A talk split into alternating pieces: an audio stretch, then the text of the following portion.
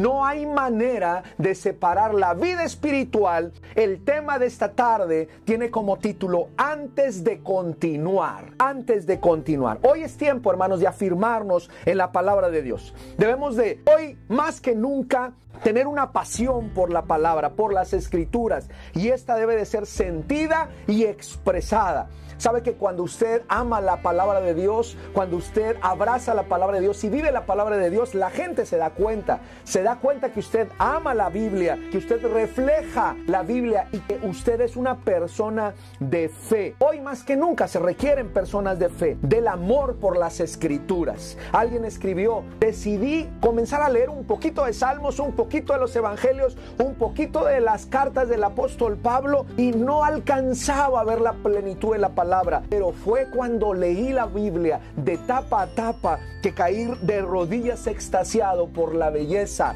y por la bendita y sagrada palabra de nuestro Dios. Le quiero desafiar que usted y yo podamos tomar la Biblia muy en serio. Hay retos en las escrituras. Leer la Biblia es un reto. Beber la palabra de Dios es un reto. Vivir la palabra de Dios aún es un reto mayor. Spurgeon dijo, la Biblia te sostiene como un imán sostiene una aguja, como la flor atrae a la abeja. Si quieres grandes pensamientos, lee tu Biblia. Si quieres verdades grandes y el elevadas. Lee tu Biblia. En la Biblia, hermanos, se encuentra un libro del cual esta tarde vamos a abordar y es el libro de Josué. Hay quienes aman ese libro porque es un libro que nos impulsa y nos motiva a continuar en el camino. Es un libro que nos ilustra la compañía de Dios en medio de las tormentas, en medio de las conquistas, en medio de las dificultades de la vida. Y tan solo 24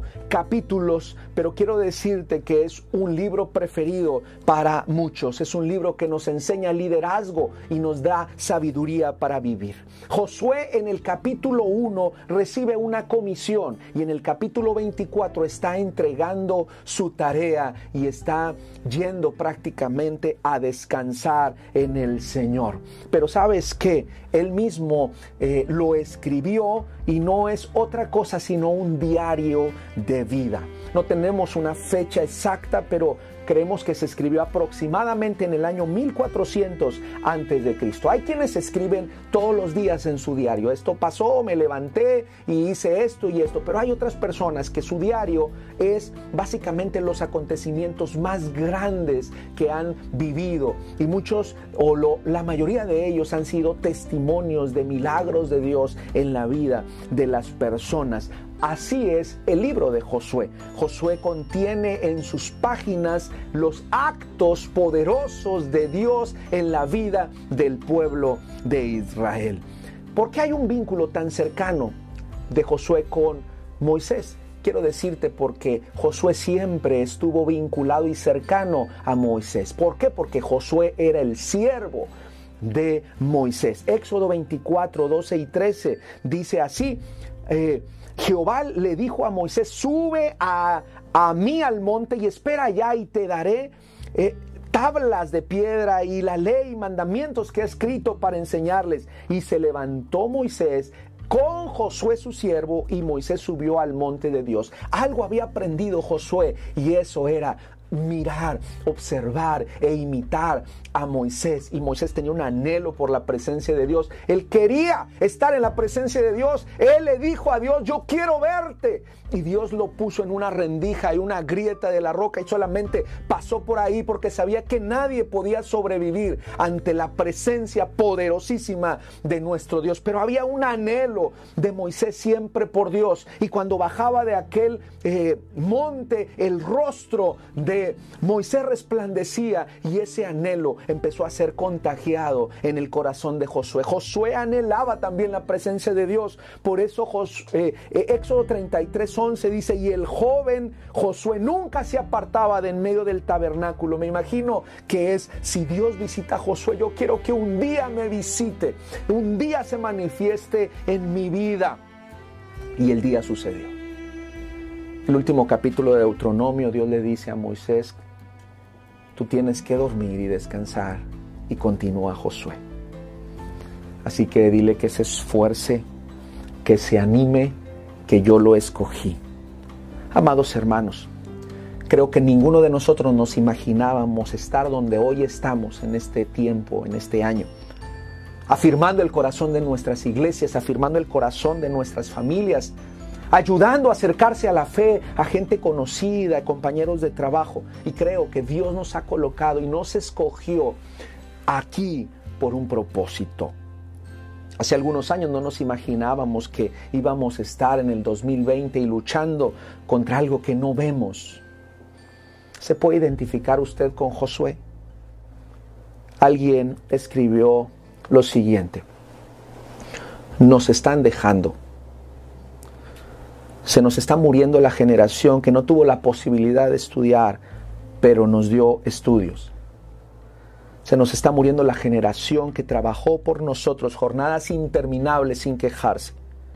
La generación que antes de ver por sus propios deseos o emociones ahorraron para darnos un futuro mejor.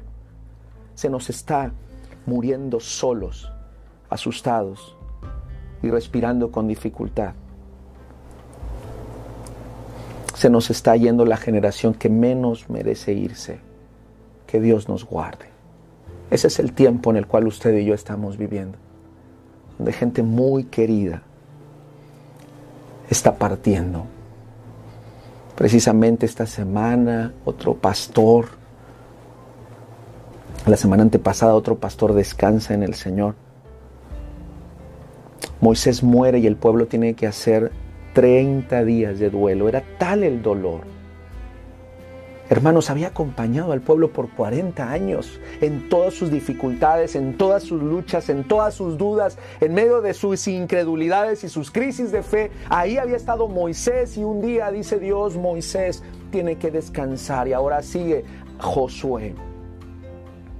Dios le dice, levántate, levántate porque el pueblo tiene que avanzar. Pero Josué está en duelo, Josué está triste por su compañero de ministerio, por su mentor, por aquel que había marcado su vida para siempre. Hace unas semanas alguien me dijo, pastor, murió quien me defendió en la niñez. Murió quien me compró mis primeros zapatos. Otra persona dijo, murió quien me defendió cuando iba a ser violada en mi niñez. Algo muy importante de mi vida murió. ¿Cómo voy a hacer para continuar? Cuando la palabra de Dios llega a Josué y le dice, Moisés, mi siervo, ha muerto. Creo que es una realidad la cual no estaba aceptando Josué. Josué estaba sufriendo sus duelos. Y Dios le tiene que recordar la realidad que se está viviendo. Una de las cosas más difíciles de aceptar es sobreponernos ante la negación, sobreponernos ante el duelo, ante la pérdida. Se siente como si fuera un sueño. Hay algo que me ha tocado escuchar en estas últimas semanas y es, pienso que estamos soñando. ¿Por qué se nos fue tan rápido? Una semana solamente entró al hospital y no salió. La primera reacción es negarnos. ¿Y ahora dónde voy a encontrar un liderazgo espiritual para mi familia y para mí? ¿Y ahora dónde voy a encontrar el respaldo económico que tenía? ¿A quién voy a acudir cuando necesite algo, un consejo? ¿Quién va a interceder como lo hacía Moisés? Si algo dudaba Josué, iba con Moisés y Moisés tenía las respuestas. Si algo necesitaba Josué, iba con Moisés y Moisés sabía siempre qué había que hacer, pero Moisés ya no estaba ahí y eso era una doble tristeza en el corazón de Josué. ¿Quién me va a ayudar? ¿Quién me va a aconsejar? ¿Quién me va a apoyar en esta nueva etapa? Y Dios le dice, Josué ya, Moisés no está aquí. Hace unos años falleció mi abuela materna, Petrita Valdés. Una mujer fiel a Dios, amaba al Señor con todo su corazón, abrazaba la palabra y aún en los últimos años del Alzheimer se podía olvidar de todo, pero la palabra seguía siendo un baluarte en su vida. Recordaba la palabra, se había olvidado de los nombres de la familia, pero la palabra la recordaba. Por el ministerio de mis padres me tocó vivir con mi abuela cuando yo estaba cursando mi primaria, así que fue como mi segunda madre en una etapa de formación para mi vida. Y la veía, me levantaba y ya estaba orando. Me iba a la escuela y ella ya estaba orando. Regresaba y la encontraba orando y yo decía, ¿cómo es posible esto?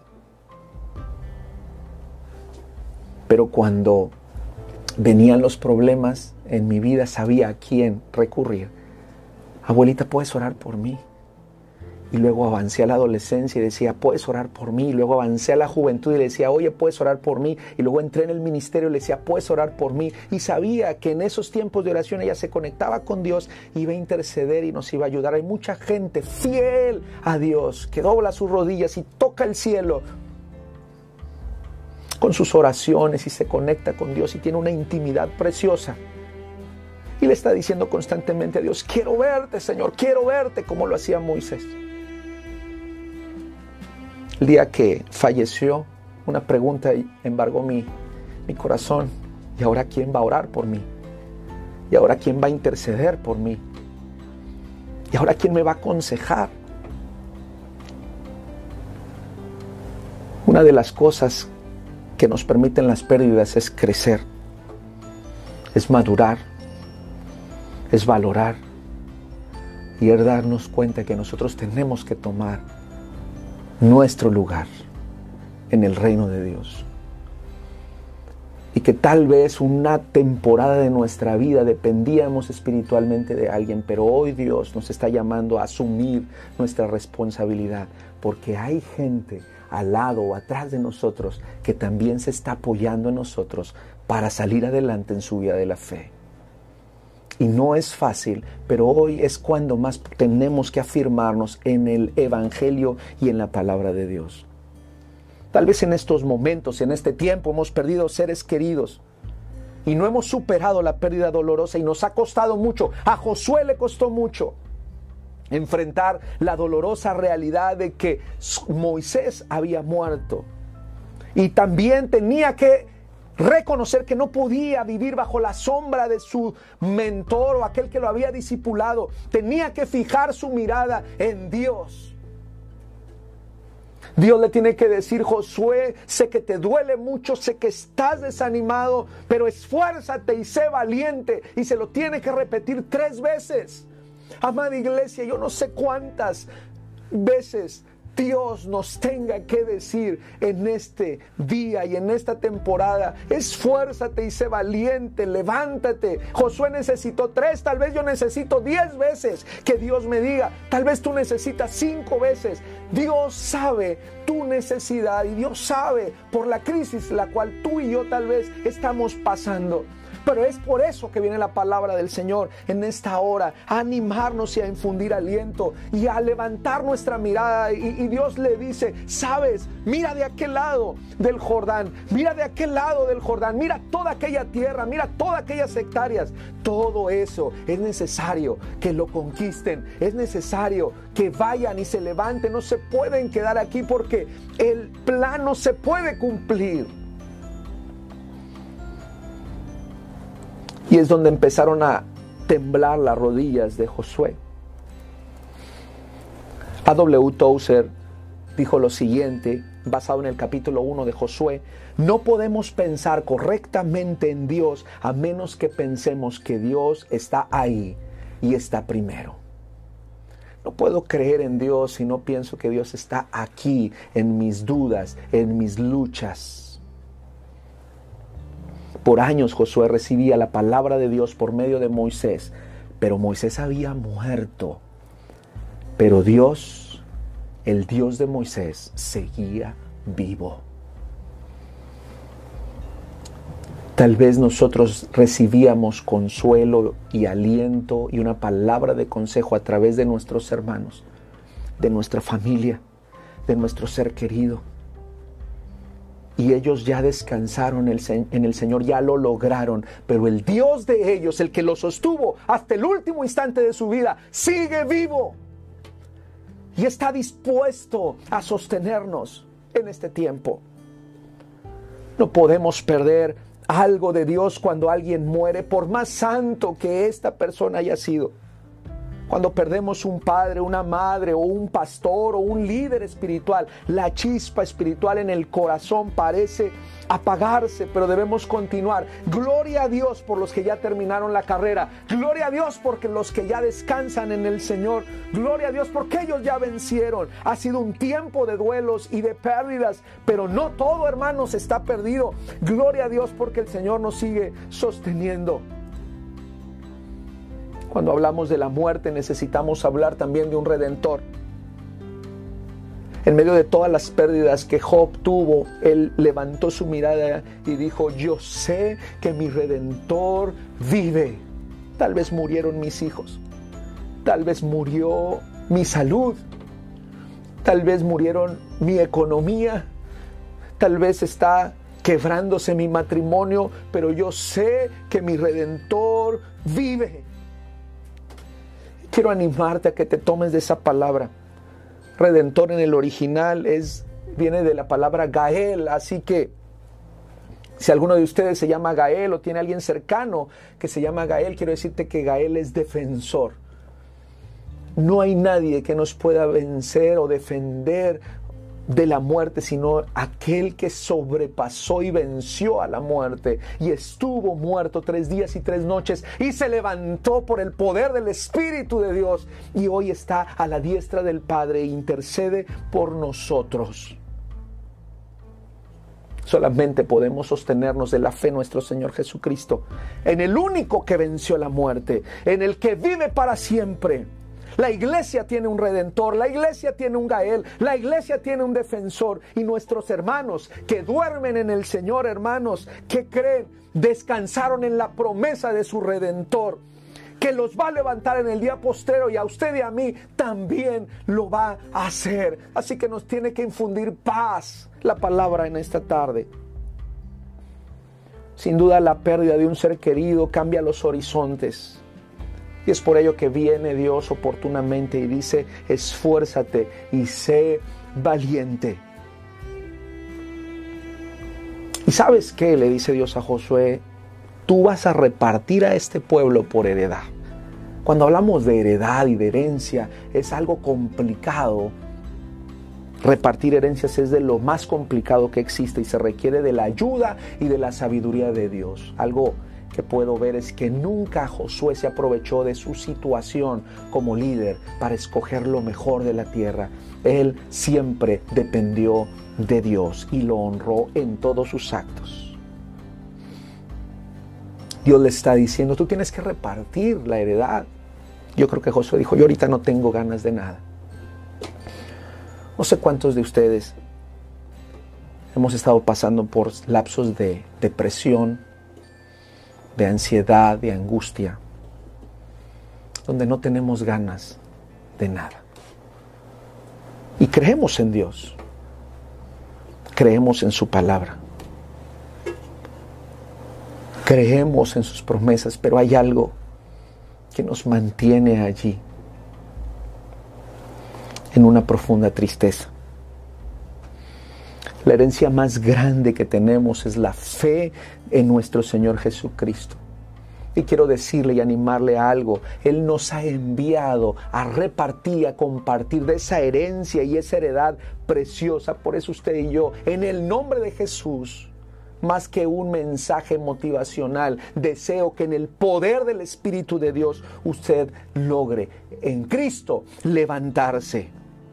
Porque si bien hay muchos hermanos nuestros que descansan en la promesa de Cristo. Hay muchos que descansan y duermen en el Señor y en el Redentor. Quiero decirle que necesitamos continuar porque hay muchos que están muriendo sin Cristo en este tiempo. Y es ahí donde nosotros entramos como iglesia. Es ahí donde no podemos morir con nuestros muertos si tenemos que sostenernos con el Señor y decir, Señor, ayúdanos a continuar. Alguien escribió, gobierna con justicia y traerás prosperidad, gobierna con bondad y serás amado, gobierna con la razón y será respetado por las generaciones venideras. Y para eso se requería la palabra de Dios. Era el tiempo de gobernar, era el tiempo de administrar, era el tiempo de planear y hacer estrategias para lo que iba a ser la conquista de la tierra prometida. Josué se tiene que levantar. Y es donde llega la palabra bendita del Señor. Mira lo que dice Josué, capítulo 1, versículo 7 y 8. Solamente esfuérzate y sé muy valiente para cuidar y hacer conforme a toda la ley de mi siervo Moisés no te apartarás de ella ni a diestra ni a siniestra para que seas prosperado en todas las cosas que emprendas. Nunca se aparte de tu boca este libro de la ley, sino que de día y de noche meditarás en él, para que guardes y hagas conforme a todo lo que en él está escrito, porque entonces harás prosperar tu camino y todo saldrá bien. Josué Tú necesitas depender de la palabra. Tú necesitas apegarte a la palabra de Dios. ¿Por qué? Porque el tiempo que vives no es sencillo y porque la tarea que tienes por delante tampoco lo es. Y entonces el Señor le está diciendo, esfuérzate, nunca te apartes de la palabra, no confíes en tus propios pensamientos. Entonces tendrás la confianza en la sabiduría divina. Y le dice constantemente, esfuérzate como líder, hermano, de casa como líder de la familia, como madre de la familia, como viuda, como adulto mayor, como personas que tal vez hemos perdido un ser querido, quiero decirles que hoy más que nunca tenemos que esforzarnos, ser valientes y que este sagrado libro nunca, nunca se aparte de nosotros. Es ahí donde debemos de entregar nuestros temores al Señor y siempre habrá, hermanos, siempre habrá un consuelo para nuestros corazones. El temor es un obstáculo. Y, si pensamos en lo que hace, el temor crea en nuestro corazón ansiedad, divide nuestra mente, agota nuestras fuerzas, dificulta todo lo que hacemos en la vida. Dios desea que sus seguidores, sus hijos, aquellos que han sido redimidos por la sangre de Cristo, no seamos personas temerosas. Cuando Jesucristo está con sus discípulos y lo registra en Mateo 10 del 26 al 33, le está diciendo un mensaje muy similar a lo que Dios le dijo a Josué. Jesús los está enviando a conquistar, los está enviando a las misiones, los está enviando a su tarea de evangelización y está mandando a sus discípulos y les dice tres cosas. No teman a las cosas que tal vez no entiendan. No teman a los que mata el cuerpo y puede ser un virus, pero no le tengan miedo. No temas ustedes en cuanto a su valor. Y así son importantes porque quiero decirles que ustedes valen más que los pajarillos del campo. Y pareciera ser que cada vez que emprendemos un proyecto necesitamos ese, ese mensaje de Dios para nuestra vida. Podemos temer en este momento a un virus extraño.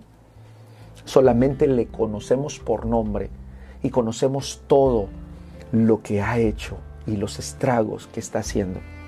Pero quiero decirte que no es más grande que nuestro Dios, no es más grande que nuestro Señor, no es más grande que aquel que nos dice, esfuérzate, yo estoy contigo. Y sabes qué, la vacuna más necesaria para la iglesia en cuanto a la fe y el Espíritu es tomarnos de la palabra de Dios en este tiempo y infundir aliento.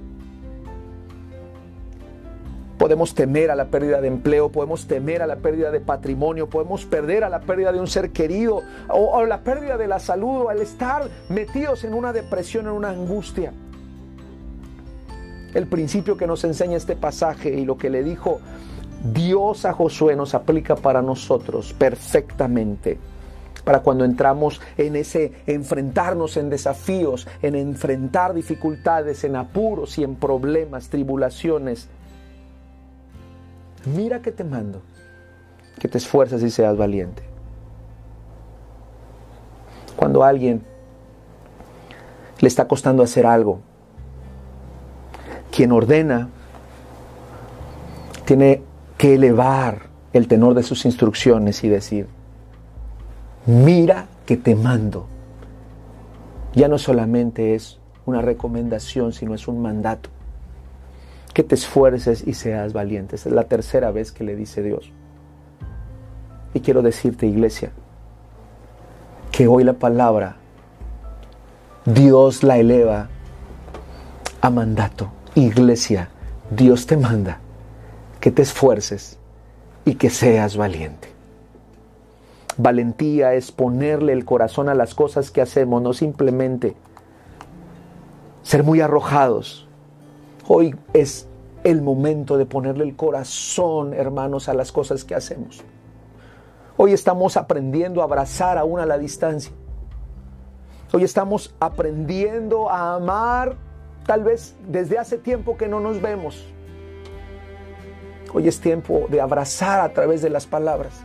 Yo deseo que esta reflexión venga Dios con su presencia a abrazar su corazón. Estaré contigo. Pero tú lo que tienes que hacer es que nunca, nunca se aparte de tu boca este libro de la ley, sino que de día y de noche meditarás en él, para que guardes y hagas conforme a lo que en él está escrito, porque entonces harás prosperar tu camino y todo saldrá bien. Meditar es observar bien lo que dice la palabra y aplicarlo a nuestra vida. Es hacerle preguntas a Dios. Cuando usted y yo abrimos la palabra de Dios y estudiamos la palabra de Dios, podemos decirle, Señor, ¿qué quieres decirme? Señor, ¿qué tienes en mente para mí con esto que estoy leyendo?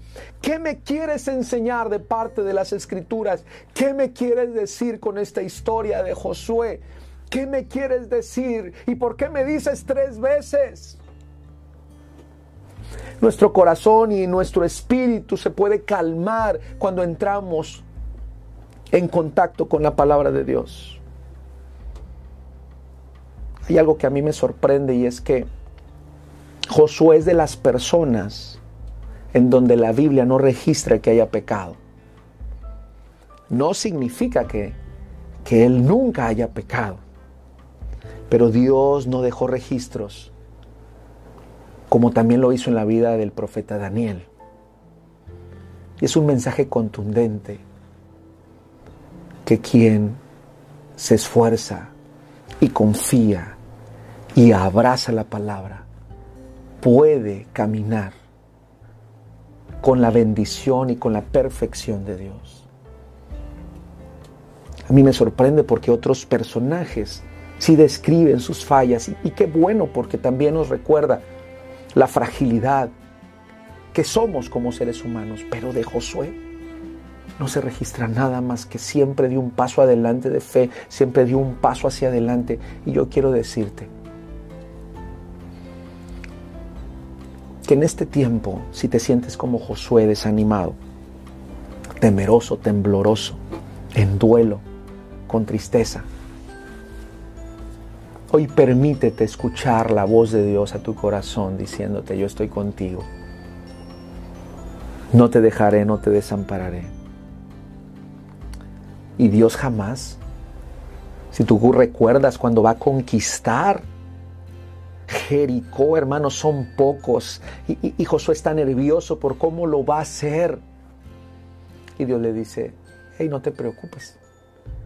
Junta a los cantores, junta a los sacerdotes y, y que den vuelta. Y, Josué está nervioso. ¿Y cuándo entran aquí las flechas, los arcos? ¿Cuándo entran aquí las escaleras para subirnos al muro? No, tranquilo.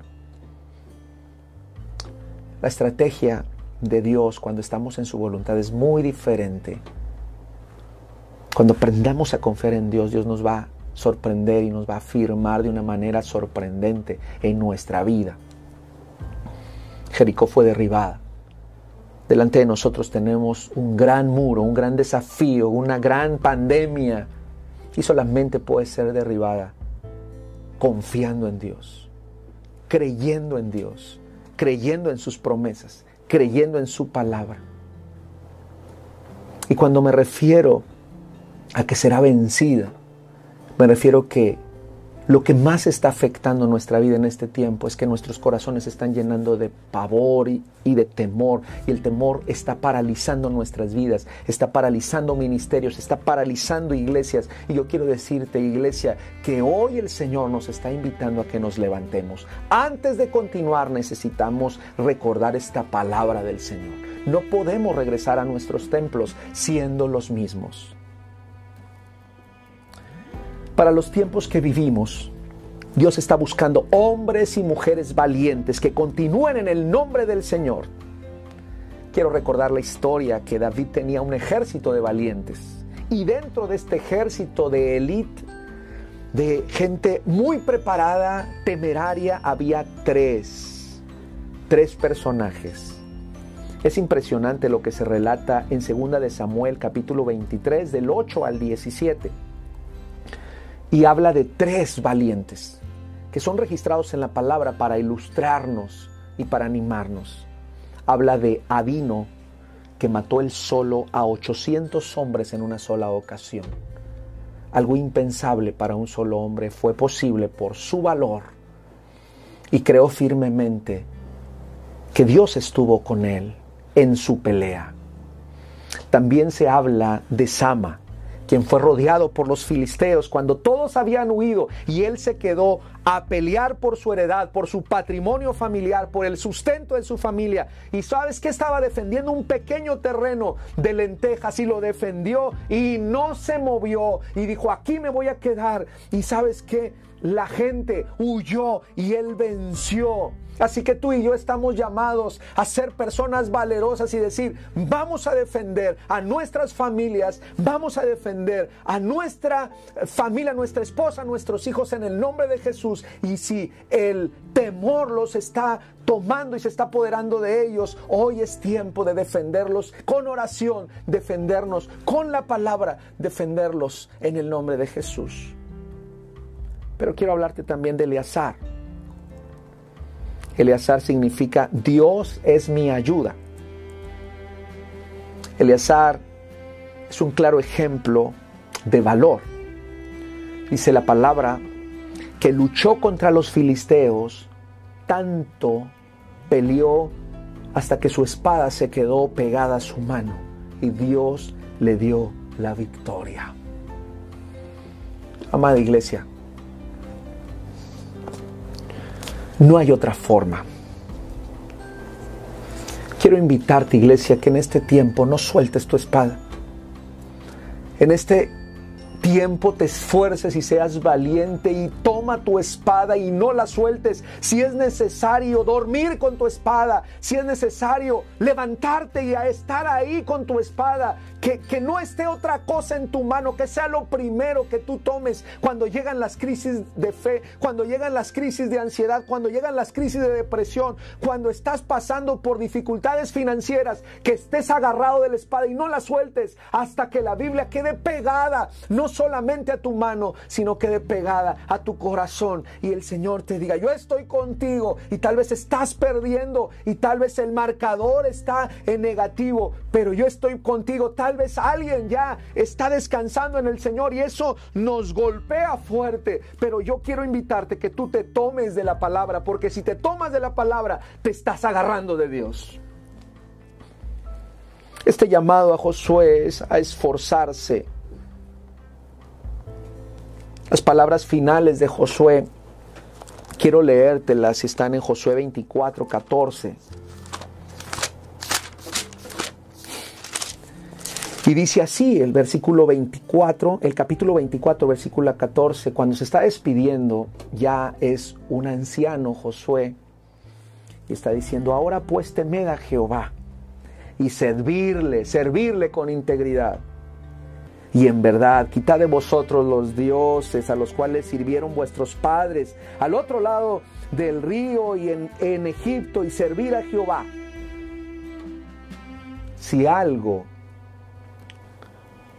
merma nuestro valor, nuestra valentía, nuestro, nuestras fuerzas para seguir viviendo es perder el enfoque de Dios. El verso 15 dice, y si, y si mal os parece servir a Jehová, escogeos hoy a quién servís. si a los dioses quienes sirvieron vuestros padres cuando estuvieron al otro lado del río, o a los dioses de los amorreos en cuyas tierras habitáis. Pero yo y mi casa serviremos a Jehová. Es un hombre que comienza siendo impulsado por Dios y hasta el último minuto está impulsando a otros diciendo, yo no sé tú, yo no sé tú qué quieras hacer. Yo no sé tú qué has decidido, si agarrarte del temor, del miedo y vivir amedrentado. Vivir para ti solamente. Vivir para satisfacer tus necesidades o servir a Dios. Y él dice, mas mi casa y yo serviremos a Jehová. Y fíjate, es el último capítulo, se está despidiendo y todavía hay un anhelo precioso por servir al Señor. Este llamado es para una generación que se estaba levantando y que ya estaba en la tierra prometida. Hoy Dios nos está invitando a ser esforzados.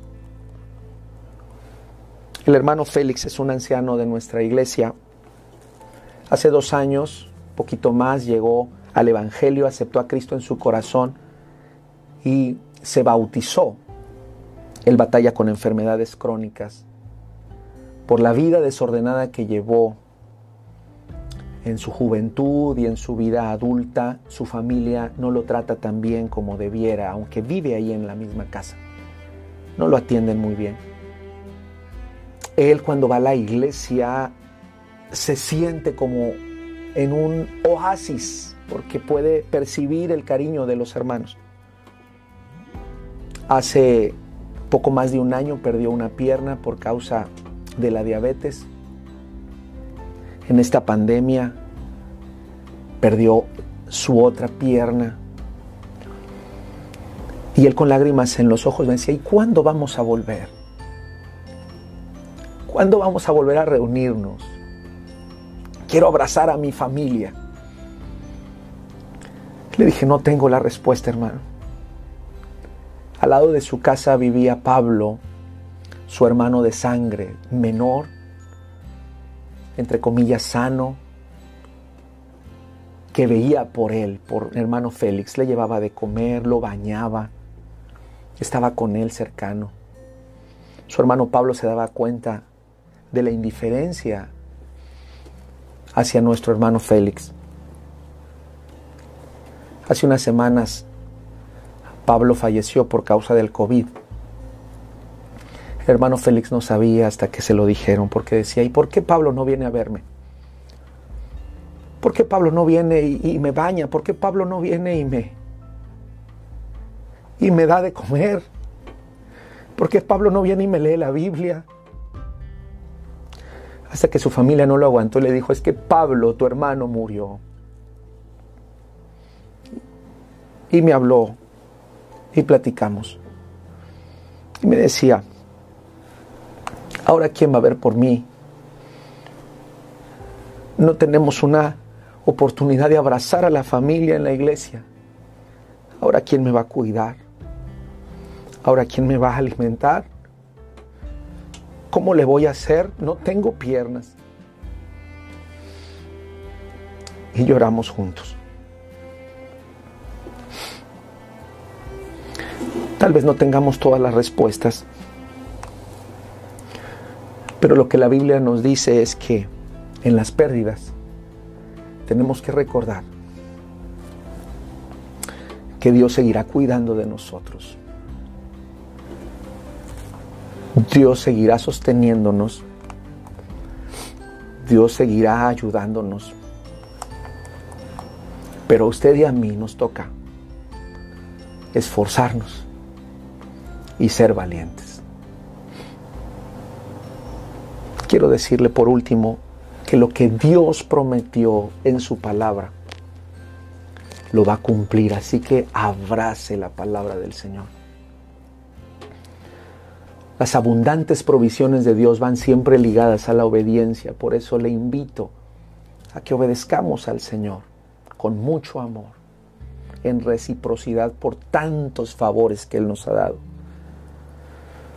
Amados hermanos, veamos la meditación de la palabra como una herramienta para defendernos de toda, de toda acechanza de lo que estamos viviendo. Con su espada pegada a su mano tenemos que vivir en este tiempo. En los momentos de duda, recuerde la fidelidad de Dios. En los momentos de temor, observe la valentía de otros, de sus hermanos en la fe, de aquellos hermanos que tal vez están pasando más dificultades que usted y ellos se levantan en victoria porque no confían en sus fuerzas, sino confían en Dios. Imitemos la valentía de Cristo. Es lo último que le quiero decir. Pongamos nuestra confianza en Él. Nuestra esperanza está en Cristo. Y Él murió por nuestros pecados, por aquellas veces que hemos fallado y dudado, y también para levantarnos para redimirnos. Y también quiero decirle que el Señor fue vencedor y cumplió perfectamente el plan de salvación y venció la muerte y se convirtió en nuestro redentor. Así que si nos sentimos atrapados en el pantano de la angustia, si hemos perdido la confianza en las promesas de Dios, y nos hemos inclinado a escuchar otras voces y tantas malas noticias que hay alrededor nuestro. Quiero invitarle a que escuchemos más la voz de Dios, que escuchemos más su palabra, que siempre nos recuerda que no estamos solos, que Él está con nosotros y que Él nos envía a esforzarnos y a ser valientes. Que el Señor le bendiga en esta tarde.